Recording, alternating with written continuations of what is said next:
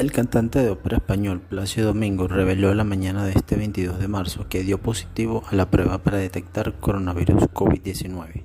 Domingo confiesa que decidió hacerse la prueba luego de sentir algunos síntomas como fiebre y tos.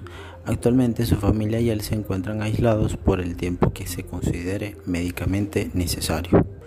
Siento que es mi obligación moral anunciar que he dado positivo al COVID-19, conocido también como el coronavirus.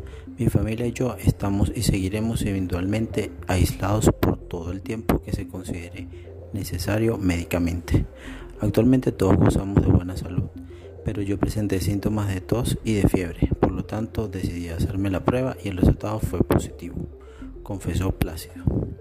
El artista español anunció la noticia en medio de las acusaciones de acoso sexual en su contra, donde se había dicho que Domingo habría admitido las acciones al pedir perdón a las mujeres que lo acusan.